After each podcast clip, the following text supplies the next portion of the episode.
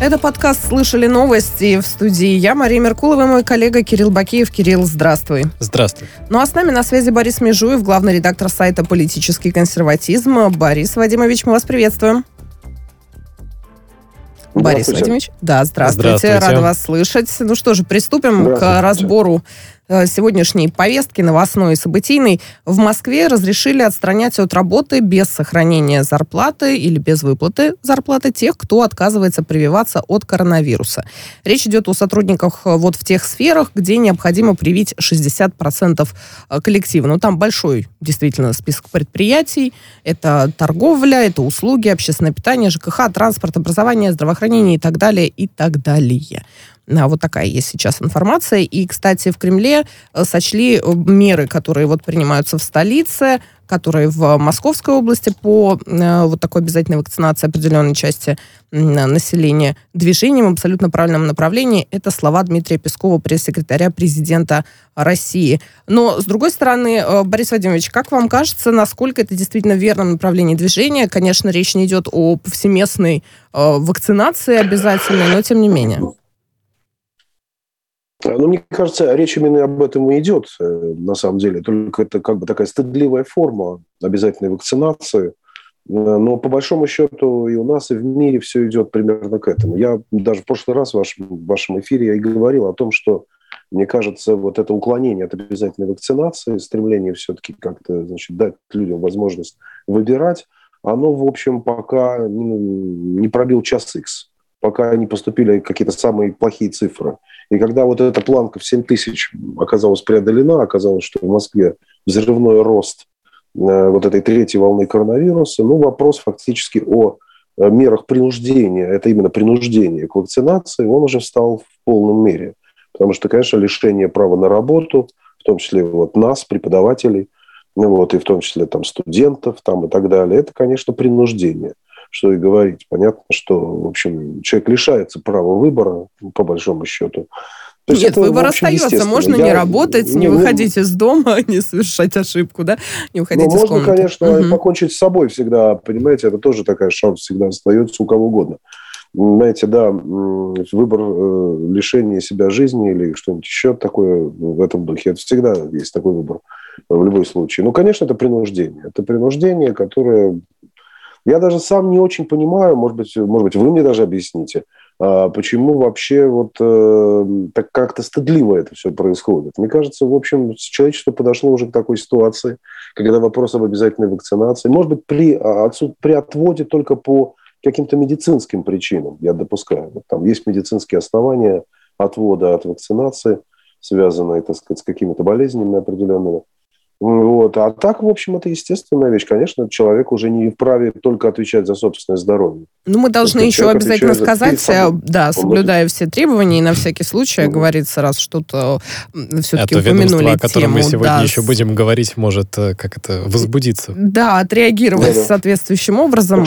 И пристальное внимание. Это по поводу темы самоубийства и суицида. Никто ни, ни в коем случае никого ни за что, ни при каких обстоятельствах к этому не призывает. Да. Мы это отмечаем. Еще Нет, ну, конечно, случай. наоборот, э, никто же не наоборот, призывает, наоборот, никто за жизнь, да. Вся Здоровую причем. Да, ни в коем случае, конечно, да, безусловно, такого ничего нету. Борис а, Вадимович, ну все же, если говорить о том, что вот вы, вы, вы уже выразили эту мысль о том, что все страны идут к тому, чтобы все-таки сделать вакцинацию обязательной или принудительной, да. а, на ваш взгляд, все-таки это как э, приемлемо или нет? Мы вот давайте будем говорить про Россию там стыдливый или бы, форме? Я или... бы сказал так. Э, я бы сказал так. Ну, конечно, все будут пытаться немножко избежать, особенно небольшие страны. Вот Израилю, видимо, удалось как-то значит, фактически осуществить массовую вакцинацию без э, такого принудительного... Ну, в США формы. тоже отчитываются об вот, очень высоких есть, цифрах, без всякого да. принуждения. Вот. Ну, есть разный уровень сознательности, понимаете, есть разный уровень. У нас очень слабая пропаганда была вакцинация, э, прямо скажем. Э, Вы знаете, даже, я сталкивалась с совершенно другой точкой зрения в этом смысле, угу. честно говоря, Борис Вадимович, и о том, что наоборот угу. слишком, слишком как-то вот продвигают, слишком везде рекламируют, давайте, давайте, давайте, и многих это наоборот отталкивало. Мне кажется, мне кажется, это явление последнего, последних, может, недель даже. До этого момента я бы не сказал, что это было так сильно. особенно за пределами Москвы. Вот. Это был, в общем, ну так, как бы вы можете это сделать, а вы знаете, сколько у нас вакцин, вакцины на всех не хватит. В общем, было какое-то такое, тем более было уже ощущение спада, спада эпидемии. Но мне кажется, мне кажется, не было такой массового такого, такой формы необходимости это делать. Потом, знаете, до последнего какого-то времени э, вообще было такое чувство, что это что-то такое немножко элитарное. То есть вот такое, знаете, для э, особо приобщенных может быть, москвичей там, и так далее. Только вот сейчас возникает уже вот действительно представление о том, что вакцинация, эта речь должна идти о, о всем населении страны фактически э, тем или иным способом. Поэтому нет, пропаганда была довольно слабой. Э, там, я бы даже не сравнил, мне кажется, даже слабее, чем пропаганда в иные годы голосования какого-нибудь важного выборов там или голосования по Конституции. У меня, честно говоря, послабее. впечатление, Борис Владимирович, вот. что как а, раз сейчас большая часть россиян да. вот именно в июне-июле начала как-то наоборот, э, постепенно приходить к мысли о необходимости вакцинации самостоятельно. И тут вот грянули да, эти новые да, меры. Конечно. То есть, может быть, стоило бы... Это я, Слушай, конечно, я так скажу э, наоборот. воображаю, да, что, может быть, стоило чуть-чуть подождать, и люди бы как раз Нет, к осени в той же активизировались. Тут, нет, я, я я, я сейчас не буду говорить про локдаун, потому что это отдельная тема. Но что касается этих меры, они напугали, понимаете? Ведь э, эти меры пугают больше, чем э, какие-то грозные слова врачей по телевизору. Борис Владимирович, вот. а как если, вы относитесь к тому, что вот специалисты э, э, проводят такую связь, что вакцинация связана с ну, вот в общественном сознании с государством, а к государственным институтам, мол, сейчас низкий уровень доверия, поэтому низкий уровень доверия к вакцине. И еще как это все может перед выборами сказаться, потому да. что скоро выборы. Как-то вот а очень сейчас... много политики в такой медицинской вещи. Действительно ли это так, по-вашему? Это, это, это, это так, безусловно. А, но я бы тут не связывал это только с российским государством. Эм, вообще какое-то недоверие к науке, а, и, государственной науке, и вообще недоверие к публичному слову, это действительно фактор очень важный для, не только для России, но в России особенно. Понимаете, вот нас обманывают, ощущение, что что-то нам от нас утаивают, не говорят какой-то полной информации. Ну, это примета времени отчасти. Просто количество источников информации, это, все ну, влияет. Ну, как вам сказать, это, это не совсем примета времени.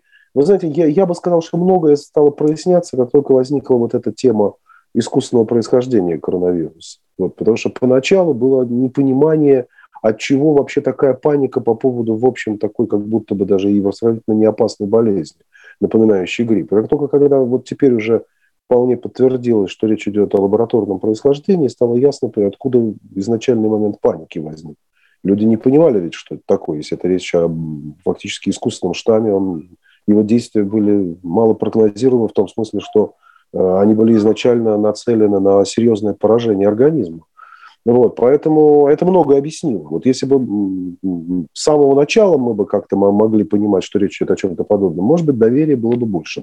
Но поскольку бы возникло вот это странное чувство, что речь идет не о чуме, не о холере, а о каком-то, так сказать, почти что ОРЗ, а меры беспрецедентные для истории человечества, вот это создало момент недоверия, который, к сожалению, даже и в Америке, ведь даже президент Соединенных Штатов предыдущий, э, как вы помните, некоторое недоверие к происходящему высказал. Целые политические направления стали возникать, вот эти вот э, ковида-диссиденты, понимаете? То есть это раскололо мир буквально на две части. Вот, и вот в частности, вот я возглавляю сайт политически консервативного, и значительная часть консервативного сообщества и российского, и международного Э, фактически взяла на вооружение эту идею ковида-диссидентства, что, конечно, в общем, говорит о серьезном недоверии к науке и серьезных проблемах в отношении между обществом и наукой сегодня. Вот э, Сергей Собянин да, заявляет, много, что власти Москвы мониторят с учеными ситуацию с ковидом, продолжат защиту москвичей мерами, которые потребует ситуация. Угу. А тем временем, например, в Севастополе уже заявили, что заселять в гостиницы будут только при предъявлении сертификата о вакцинации от COVID-19 или медицинской справки на наличие наличие антител. Об этом сообщил э, э, прошу прощения, одну секундочку, глава регионального штаба по предотвращению распространения коронавируса. То есть ПЦР уже mm-hmm. недостаточно? Ну вот а или... Уже ПЦР недостаточно. То есть, новые, то есть новые, речь, новые речь меры. уже больше... Угу. Новые ну, меры тоже Понятно, возникают. да. Я говорю, вот это некоторое сужение, сужение значит, ловля значит, вот этих самых уклоняющихся от вакцины, такая, знаете, как будто их э, залавливают в какую-то, значит, черную комнату, чтобы, значит, их э, оставалось все меньше и меньше. Ну, вот это будет, так и будет происходить. Государство будет таким образом действовать. Это, конечно, будет очень сильное сокращение бытовой свободы человека. Это факт. Мы это прогнозировали еще в прошлом году, к сожалению. И для Э, кстати говоря, один из важных таких идеологических симптомов происходящего в последнее время совершенно исчезла и у нас, в Соединенных Штатах, вот эта либертарианская идеология, идеология частного такого бытового свободы. Об этом все меньше и меньше говорят, и этот бренд либертарианства все меньше и меньше становится популярен. Слишком стала ясна социальная ага. взаимосвязь людей. И э, это стало важнейшим фактором выживания и существования человечества. Ну что же, Перейдем к другим новостям, только завершу э, словами о том, что вузы сами могут решать, допускать ли непривитых до занятий. Здоровье студентов является главным приоритетом. Это в Минобрнауки России заявили.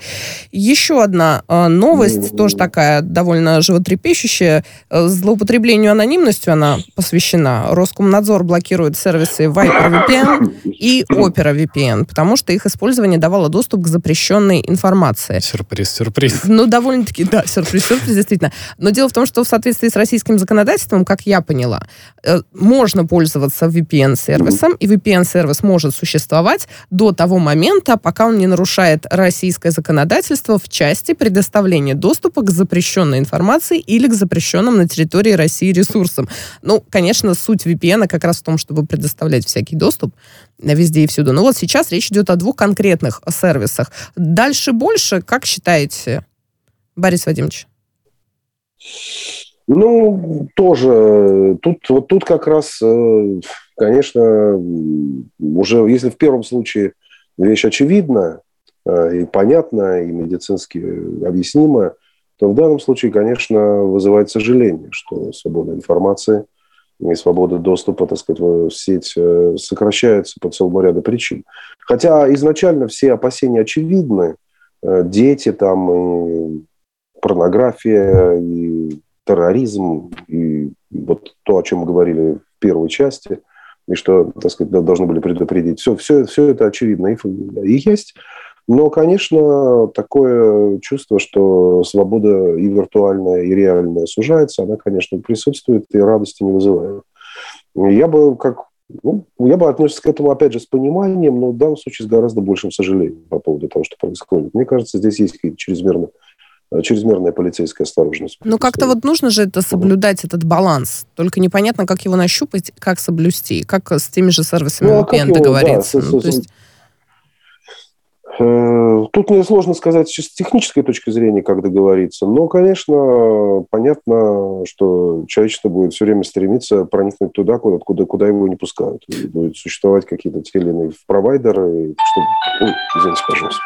Не знаю, мне кажется, да, это как, знаешь, как э, запрещать самолет. То есть вот на самолете можно долететь в Китай, а можно в Северную Корею. Ну, там, не знаю, это проблема самолета или того, кто им управляет. Ага, или точки назначения или точки полета. назначения полета. Ну, да. я условно говорю там про Северную Корею, не знаю. Ну, то есть ты считаешь, что, в общем-то, не в сервисе дело, а в том, как он используется? Пользуется, ну, и да. кем, и в каких целях. И сегодня это Opera VPN, завтра это будет какая-нибудь, я не знаю, Mozilla VPN. Ну, не исключено, потому что, например, э, как сообщили в Роскомнадзоре по поводу этих двух э, сервисов, они отнесены к угрозам в соответствии вот с тем самым постановлением, да, 12 февраля на постановление номер 127. Ну, это вот если в такие подробности вдаваться. Угу. Но, вероятно, ну, все равно будет какое-то обратное, какое-то обратное движение.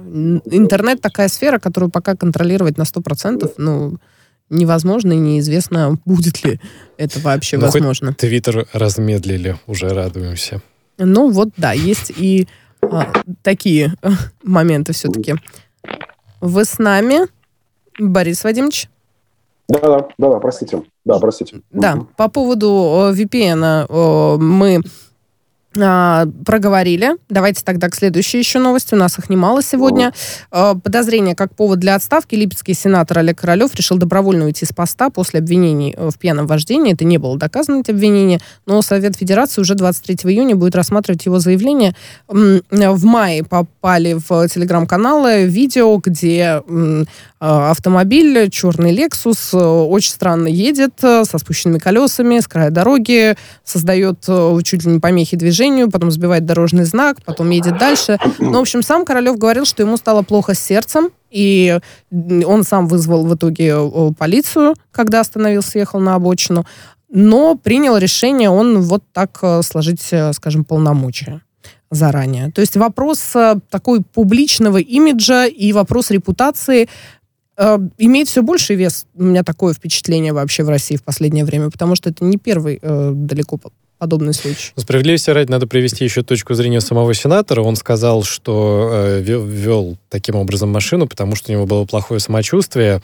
И вот издание приводит его слова. «Я с трудом различая дорогу, выехал на обочину, выпил лекарство, обратился к гаишникам. Говорю, ребята, очень плохо, даже дорогу не вижу, отвезите меня домой». Вот. И говорят, они его отвезли домой. Но в итоге сейчас мы имеем э, все-таки... свои полномочия, да. Да, если он добровольно складывает свои полномочия, можно ли счесть это признанием его вины? Э, вот вопрос. То есть как он Или признанием случае, общественного резонанса, с которым уже, который обратно не откатишь вот эту волну. Нет, ну, может, может быть, э, можно, так сказать, лучшее какое-то предположение высказать по поводу него, что он эм, плохо себя чувствует и поэтому складывает свои полномочия. Складывает свои полномочия, потому что э, его проблемы с сердцем настолько серьезные, что он не может исполнять свои обязанности – ведь такой вариант возможен. Так что просто не хотелось бы сразу вот это вот э, факт складывания добровольно своих полномочий э, считать некоторым таким, знаете, доказательством его ответственности за произошедшее. Я не знаю, может быть, как он это сам мотивирует. Я посмотрел эту информацию, но она э, вроде бы никак не комментируется им самим. То есть нет ли тут некоторой такой некорректности СМИ по этому поводу? То есть э, мы сразу, исходя из... Ну, ну, как бы, невзирая на презумпцию невиновности, сразу э, выдаем худший, худший ответ. Не, ну почему вот, же? Хотя, конечно, Пишут если... люди в соцсетях. Ну, это не так. Нет, я не соглашусь с вами в этом плане. Плюс, э, как бы речь идет о том, а что, что процитировать, что например, комментарии соцсетей, да, там пользователи соцсетей, которые посмотрели это видео и написали, свою точку зрения на это событие, да, как они это, это оценивают. Это не развешивание что, ярлыков. Что, что? Они, они, они, интер... они, они это интерпретируют однозначно, что речь идет о его, значит... Э, ну, почему неоднозначно? Мы же и его ну, версию ну, приводим. Говорим о том, что, может быть, человек действительно стало плохо. Да, я... Нет, нет, нет, я другой хочу сказать. Я хочу сказать, что теперь, когда он добровольно сложил свои полномочия, можно ли это счесть признанием вины? Вопрос. То есть можно ли считать, что тот факт, что он отказался от, э, своих, от своего мандата, означает, что под тем или иным факторами, то есть давлением лицензионных органов там, или э, давлением общественного мнения, он сказал, да, ребят, я, в общем, пил. Или речь идет просто о том, что он, ну, в общем, чувствует себя плохо, решил, что ну, лучше ему заняться каким-то другим делом и так далее. Вот тут есть некоторый такой вопрос. Ну, конечно, скорее всего, вы правы, скорее всего.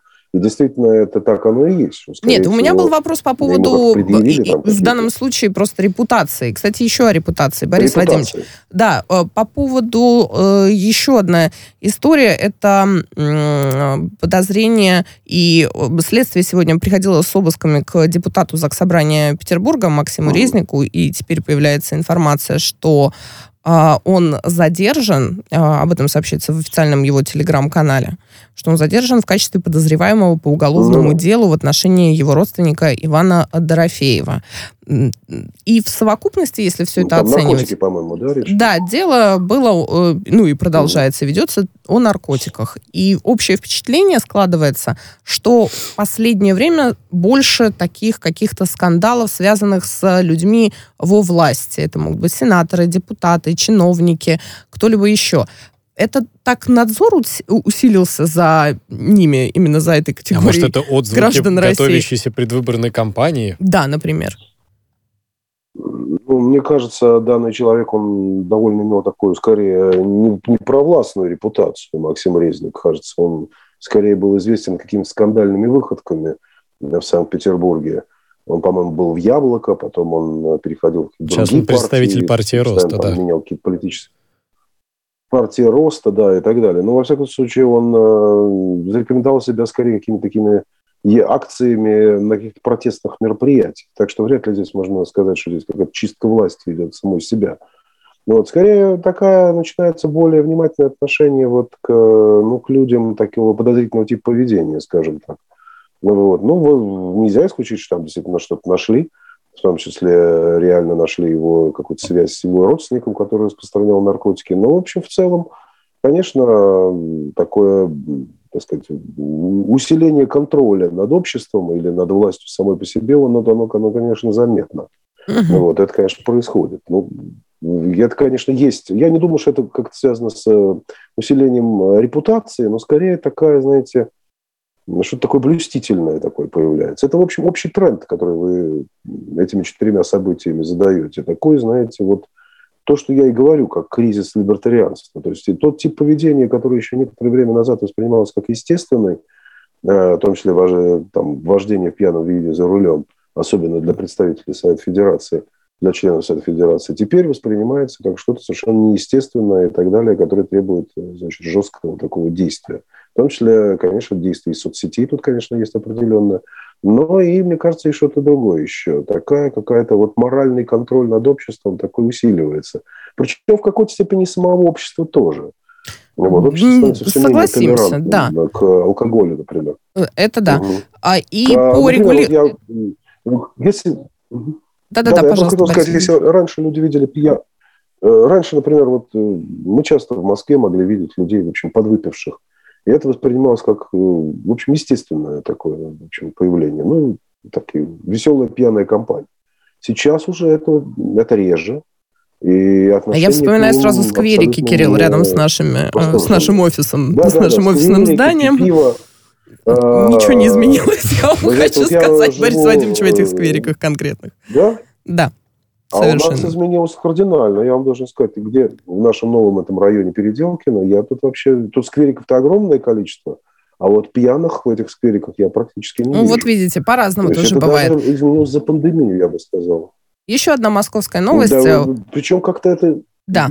Давайте, у нас немножко времени да, остается, проговорим. В Москве от агрегаторов э, такси потребовали прекратить нанимать на работу или давать заказы тем водителям, у которых иностранные права или недостаточный стаж вождения, что противоречит законодательству Российской э, Федерации. И за год таких нарушений на дорогах обнаружилось э, таких нарушителей, ну, около 2000, 1700 с лишним. Это в Московской административно-дорожной инспекции сообщили. Ну вот теперь потребовали отключать, хорошо, или не брать на работу, не давать им заказы. Это все будет функционировать, на ваш взгляд? И сделает ли это нашу жизнь безопаснее и дорожное движение в Москве, например?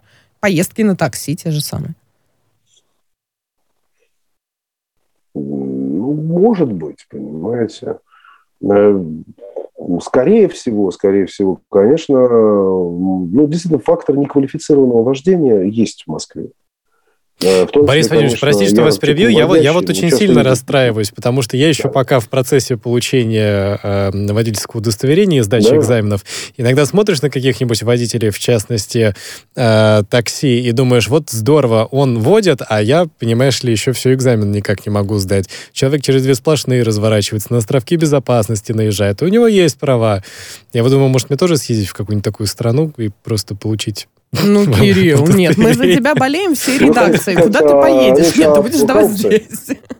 Речь. Ну, это понятно. Ну, это, это, это другой вопрос. Это контроль над э, коррупцией, над получением э, липовых, э, так сказать, прав. То есть, вопрос к тем людям, которые эти права выдают. Но тот факт, что действительно люди не очень следят за соблюдением правил дорожного движения, ты постоянно видишь, в общем, следы аварий, и очень часто видишь неквалифицированных водителей, э, в лучшем случае, так сказать, э, по навигатору как-то чего-то там тебе куда-то везущих, а часто вообще даже и по навигатору не способных ничего понять, куда надо тебя привезти. Я-то вот не вожу, поэтому я говорю, я с таксистами только имею дело. И это часто бывает, что я гораздо лучше их знаю и Москву, и дорожное движение, и так далее, будучи никогда не сдавав ничего на права. Поэтому это, это конечно, фактор важный. Действительно, тут какой-то контроль, видимо, нужен том числе, возможно, и над теми, кто права выдает, и чтобы ну, фактор коррупции снять здесь, конечно, как самый опасный в этой истории. Угу. Как сказал мне как-то таксист, э, который меня вез, он сказал, все должны понять на дороге, что если человек платит деньги, я повезу его быстро, а если быстро, значит с нарушениями. Ну, такая себе логика, мягко говоря. Я понял, мне надо Я, конечно, так а, промолчала, но так, эм, ну, ладненько. А, а как можно не заплатить деньги в этом случае? Я не очень понимаю. Как ну, имеется в виду большие деньги, чем на автобус, например, или на маршрутку, да. То есть... А чем, а, в этом плане. В этом плане, да. Э, Борис Вадимович, Нет, ну, благодарим ну, как, вас. Как да. раз, как раз, э, да. Да. Спасибо. Э, вернемся через несколько минут. Главный редактор сайта «Политический консерватизм» Борис Межуев с нами на связи.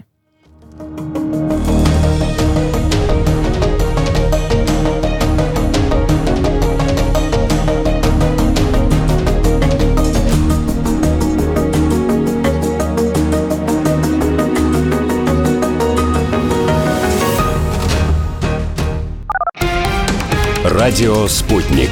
Новости. Здравствуйте. В студии Михаил Васильев. Ситуация с коронавирусом в Москве стремительно ухудшается.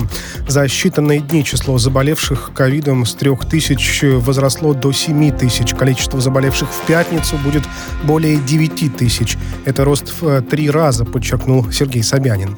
По словам мэра, это означает, э, э такой динамики раньше не было. Политик надеется, что темпы вакцинации в Москве будут нарастать ежедневно. Собянин назвал сложным важным решение об обязательной иммунизации сотрудников ряда предприятий, но оно продиктовано необходимостью и такой серьезной ситуации, пояснил градоначальник. На Украине стремительно набирают обороты авторитарные методы правления. Киев упорно скатывается в бездну правового нигилизма и диктатуры. Так Мария Захарова прокомментировала законопроект Владимира Зеленского о борьбе с олигархами. Этот документ похож на инструмент для расправы с неугодными э, властям политиками и бизнесменами, подчеркнула официальный представитель российского МИД. Ранее украинский лидер внес в Верховную Раду законопроект об олигархах, согласно которому им нельзя будет финансировать политические партии и покупать объекты большой приватизации. Публичных служащих в случае контакта с олигархами обяжут подавать декларацию. Согласно проекту, одним из критериев для признания олигархом является значительное влияние на СМИ. Джо Байден порекомендовал Владимиру Путину серьезно задуматься, хочет ли Москва усиливать свою зависимость от Китая с учетом ожиданий Пекина на мировой арене. Об этом рассказала зам госсекретаря США Виктория Нуланд. Она выступала на международной конференции и отвечала на вопросы аудитории. Один из вопросов был посвящен тому, какую роль э, сыграет российско-американский саммит в Женеве для отношений Китая и России. Прежде чем э, подписать новое соглашение по ядерной сделке, Тегеран хочет убедиться в том, э, что в будущем американские президенты не поступят аналогично Дональду Трампу и не станут э, в одностороннем порядке выходить из договора, пояснил заместитель министра иностранных дел Ирана Аббас Аракчи. Переговоры по восстановлению совместного всеобъемлющего плана действий проходят в Вене с апреля в минувшую субботу начался шестой раунд консультаций. Свыше 60 полицейских получили ранения во время столкновений в Берлине. Подробнее об этом в следующих выпусках новостей.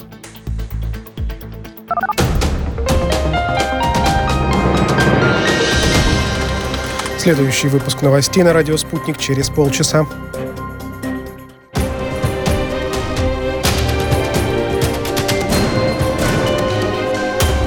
Радио «Спутник». Говорим то, о чем другие молчат. Вчера по телеку видел. Мне тут по телефону сказали. В соцсетях только обсуждают, что... Так десятки раз каждый день. В эфире «Радио Спутник». Всегда правильный ответ на вопрос. Слышали новость? Это подкаст «Слышали новости». Главные события и новости дня мы разбираем с главным редактором сайта «Политический консерватизм» Борисом Межуевым. Борис Вадимович, еще раз вас приветствуем. Еще раз здравствуйте. Здравствуйте. Подведем все-таки и с вами э, обязательно итоги саммита России-США. Появляются, появились уже точнее реакции, отзывы, причем как от прессы, от иностранных, других стран, которые не являлись участницами этого саммита, очевидно, э, двух, двустороннего. Э, по-разному все говорят об этой встрече. В Кремле оценивают скорее со знаком плюс, так выразился Дмитрий Песков. Владимир Путин отдельно сказал про Джо Байдена, что человек он большой профессионал, что его образ в СМИ рисуется неправильно, совершенно неверный, не соответствующий действительности, что Байден во все вникает действительно глубоко. И в целом, ну, такой позитивный настрой, но все отмечают, и западная пресса, что каких-то пров... ни прорывов, ни провалов все ровно. И, видимо, придется нам всем ждать э, какое-то время, там, несколько месяцев, для того, чтобы действительно увидеть э, что-то более конкретное, наверное, да? А, вы, вы знаете, то, что не все ожидали провал сокрушительный, или, во всяком случае, какой-то такой кислое, что-то ничто. А вот то, что произошло в итоге, конечно, превзошло ожидания, потому что в итоге удалось сделать главное, удалось отделить неприятные темы от темы, по которым есть какое-то ну, взаимопонимание. Вот это было далеко не факт, что это будет возможно. Ну, во-первых, возобновилась деятельность, э, возобновится деятельность дипломатических служб. Э, видимо, будет обмен заключенными. Э, будет какая-то работа по продолжению вот этого разоруженческого процесса, то есть контроль над вооружениями СНВ-4 там и так далее. Ну и э, намечено какие-то области сотрудничества в Арктике. Пока не очень понятно, о чем идет речь, потому что там санкционный процесс довольно сильно все это препятствует этому. Но что-то, в общем, какой-то процесс пошел, что называется, как говоря, говоря словами Михаила Сергеевича. То есть что-то действительно может там зародиться, какая-то новая форма взаимодействия, да, в том числе в связи с потеплением и так далее. А, ну и вот эти красные линии а, я так понимаю, стороны поняли, что, в общем, есть какие-то определенные значит, красные линии, которые переходить не стоит. А что касается кибербезопасности, я тут как не очень в это, в это верю. Я думаю, как раз это самая уязвимая сторона этих соглашений, потому что уже сегодня там какие-то новые сообщения от, об атаках, кибератаках на авиакомпанию, кажется, или аэропорт, что-то такое в Соединенных Штатах. То есть это будет происходить и дальше, не очень понятно, с какой стороны будет происходить. И я думаю, здесь это все будет решаться на уровне спецслужб ну и на уровне средств информации, массовой информации, которая будет объявлять о каких-то потенциальных э, виновниках тех или иных происшествий. Но, в принципе, это все в общем позитив. Потому что началось это все с марта-апреля этого года, когда речь вообще фактически шла о российско-украинской войне, вот, о, даже, может быть, российской, европейской войне, потому что там учения НАТО происходили, с другой стороны. Э, Россия начала свои учения в украинской границе, опасаясь, что будет какая-то эскалация с украинской стороны. То есть это, в общем, мир-то, в общем, отошел от какой-то пропасти. Пускай, может быть, и не такой уже катастрофический, как в 1962 году во время Карибского кризиса, но, в общем, что-то сопоставимое было. Так что я бы оценил очень-очень это позитивно, тем более, что слова, которые произносят оба президента по отношению друг к другу, пока, в общем, они не лишены какой-то иронии, иногда даже самой иронии, но, во всяком случае, это ирония, не переходящая в грубость. Это уже важно. Так они немножко подкалывают, иронизируют, в том числе... Не, ну, в целом и, все было как-то по- по-доброму. Угу. Троллить прессу, это да, это ну, вот Трамп, Трамп же сказал, что прессу, очень хорошая встреча да. для России, мол, э, ничего Байден не сказал и не сделал. А ну, вот а Россия... что мог... Э, Тра... Трамп свою ну, повестку Трамп отрабатывает, у него свои цели. Во-вторых, он отрабатывает... Во-вторых, он, он обижен. Его совершенно несправедливо обвинили в том, что он там, не знаю, агент Путина и пророссийский президент. Хотя ничего, кроме добрых улыбок и приветственных слов, он, в общем, не сделал. Тогда как все-таки Байден э, действительно снял препятствия по э, строительству Северного потока-2 и перезаключил на 5 лет, не перезаключил, а продлил на 5 лет э, СНВ-3. То есть сделал, по крайней мере, два очевидных шага навстречу России. Вот. Э, Трамп никаких таких шагов не совершал абсолютно. Это правда. Вот. Наоборот, было сплошное... Что он, и напомнил Байден. Все было абсолютно наоборот. Да, сплошной был санкционный Несмотря процесс на и блокировка этого Северного потока-2. И давление, и жесткое давление как раз на Германию с, с целью ее значит, прекращения экономических контактов с Россией, в том числе вот по поводу Северного потока-2 и так далее. Вот. А и он обвинял в том, что он пророссийский президент, ему два импичмента хотели. Ну, первый. Вы знаете, после, в, после пресс-конференции Джо Байдена по итогам угу. саммита в Женеве, Борис Вадимович, я не удивлюсь, если Конечно, да, он демократ, он от демпартии президент. К нему угу. иное отношение заранее у американской прессы, нежели к президенту-республиканцу, коим был Трамп, да. помимо того, что он сам по себе фигура да. довольно одиозная. Но то, как Да-да. строилось общение, если это можно было назвать общением, особенно к концу пресс-конференции Джо Байдена с э, его журналистами, с его же пулом, и потом уже у Трапа чуть ли не самолет, когда он говорил из серии, а зачем мне вам что-то рассказывать, да. потому что его слова восприняли что в штыки, объяснить, мол, почему вы от Путина там не потребовали того всего, угу. а он в ответ то не удивлюсь, если появятся какие-то публикации опять да, того же толка, что он там, в общем, какой-то пророссийский а вот, знаете, в каком-то я, я месте. посмотрел американскую... Не, не появится. Во всяком случае, не появится в основной американской прессе. Не появится в Нью-Йорк Таймс и Вашингтон Пост. А, ну, на Fox News просто появится что-то подобное. А очень забавно, они стали, использовали вот это факт защиты Путиным, э, ну, не защиты, конечно, но вот тоже это вот троллинга по поводу Капитолия 6 января, что он сказал, что у вас вообще то же самое там происходит, мы не хотим повторения того, что у вас было, для того, чтобы опять обвинить э, Трампа и трампистов в том, что они вот пользуются покровительством Путина. Э, ну, это, конечно, смешно все выглядит, но это, в общем, означает, что они не хотят критиковать Байдена за то, что, за что бы они, несомненно, критиковали Трампа. То есть это партийное... Раз... Э, больше всего они там боятся реванша трампистов. Вот угу. больше всего их сейчас не Путин волнует. Они боятся, что трамписты вернутся. У них есть очень большие основания для этого. Э, в том числе, конечно, и ну, вот это чувство, что их несправедливо обвинили в мягкости во внешней политике, тогда как их оппоненты, которые пришли как раз с лозунгами «сейчас мы вообще Путину покажем, Кузькину мать», они-то как раз еще в гораздо большей степени проявляют эту мягкость.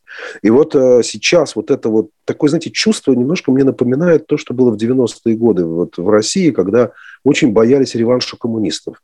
А, вот э, нынешняя власть. Это тогдашняя власть, прошу прощения. Вот этот страх, что вот коммуни, перед коммунистическим реваншем, что это вообще будет катастрофа, что это будет, там, не знаю, надо бежать из страны.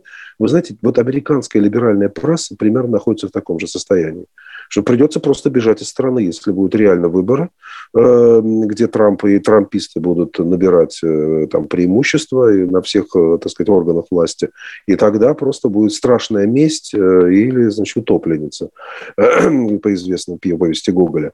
А вот этого они боятся больше всего. И вот они сейчас будут делать какие угодно, искать поводы, чтобы не допустить вот этого реванша. Вот. И здесь для них э, как раз, знаете, вот эта мягкость. Это что он там сказал по поводу прессы Байдена, это все их совершенно не волнует. Их волнует, чтобы, в общем, этот режим да, сохранить. Да. Борис угу. Вадимович, еще, и... еще нужно с вами обсудить одну часть вот этой самой встречи, да. вернее, ее последствиях. Э, России и США нужен диалог по вопросу атак и защиты в виртуальном пространстве. Мы зацепили, да, уже чуть-чуть. Да. чуть расширим слегка. Да, да. об этом, собственно, сказал Дмитрий Песков да. Э, по итогам саммита в Женеве. Ну, то есть, действительно, получается, сейчас, насколько я понимаю, такой подход к двусторонним отношениям, что надо работать в тех областях, где работается. Ну, там тоже хорошая формулировка. Механизм экспертного диалога по кибербезопасности нужен Москве и Вашингтону. Это на русский как перевести вообще? что речь идет о... Вот я хочу попытаться э, это сделать. Мне кажется, речь идет о каком-то взаимодействии разведок, если честно. Mm. Только вот об этом можно вести речь. Или, во... или военных э, каких-то, скорее всего, военных разведок. То есть на уровне вот разведслужб Пентагона и Министерства обороны России. То есть речь идет о чем-то подобном. По-моему, о каком-то вот некотором, эм, может быть, под, под лозунгом борьбы с терроризмом, борьбы с какими-то террористическими опасностями. Но какое-то вот взаимодействие разведывательных сообществ. Ну, я не очень уверен, что это реализуемо, потому что, естественно, каждая страна будет э, ограждать свои собственные секреты. И вряд ли кто-то будет делиться кодами там или чем там можно делиться вот, в связи с этим. То есть, конечно, речь пойдет, скорее всего, о какой-то, может быть, эм, ну, я не знаю, каком-то взаимном обязательстве, что ли, что, значит, э, подобного рода кибероружие не будет применено по отношению к друг другу. Вот. Это возможно, наверное. Но это будет держаться на, скорее не на экспертном каком-то диалоге, разведдиалоге, а сколько о каком-то таком взаимном, ну, как, как вот, понимаете, как в Сирии. Вот. Хотя летают рядом самолеты, но все-таки не атакуют друг друга. Ну да, и чтобы не было каких-либо Самолеты. инцидентов перекрестных. да, ну, то есть, это, то есть получается, это, военные разведчики договариваются в нынешних условиях лучше, чем дипломат? Да, но тут возникает сразу уже, понимаете, второй вопрос. А что делать с всякими партизанами? Вот есть такой Карл Шмидт был такой, написал теорию партизан. Что делать с партизанами, которые существуют, естественно, и тут, и там – непонятно вообще, насколько они имеют государственное какое-то покровительство или нет. И вот они с, с той или иной стороны, ну, Путин практически об этом и сказал. Но в США там, сейчас, да, раз за разом, одна атака за, вот. за другой э, по объектам именно инфраструктуры, то есть начиная mm. с трубопровода, из-за которого там кризис э, произошел с топливом, в части Соединенных Штатов. И вот продолжается э, эта история. Поэтому, да, будет о чем говорить двум странам. Борис Вадимович, мы вас благодарим. Спасибо большое. Борис Межуев, главный редактор сайта «Политический консерватизм», был у нас на связи.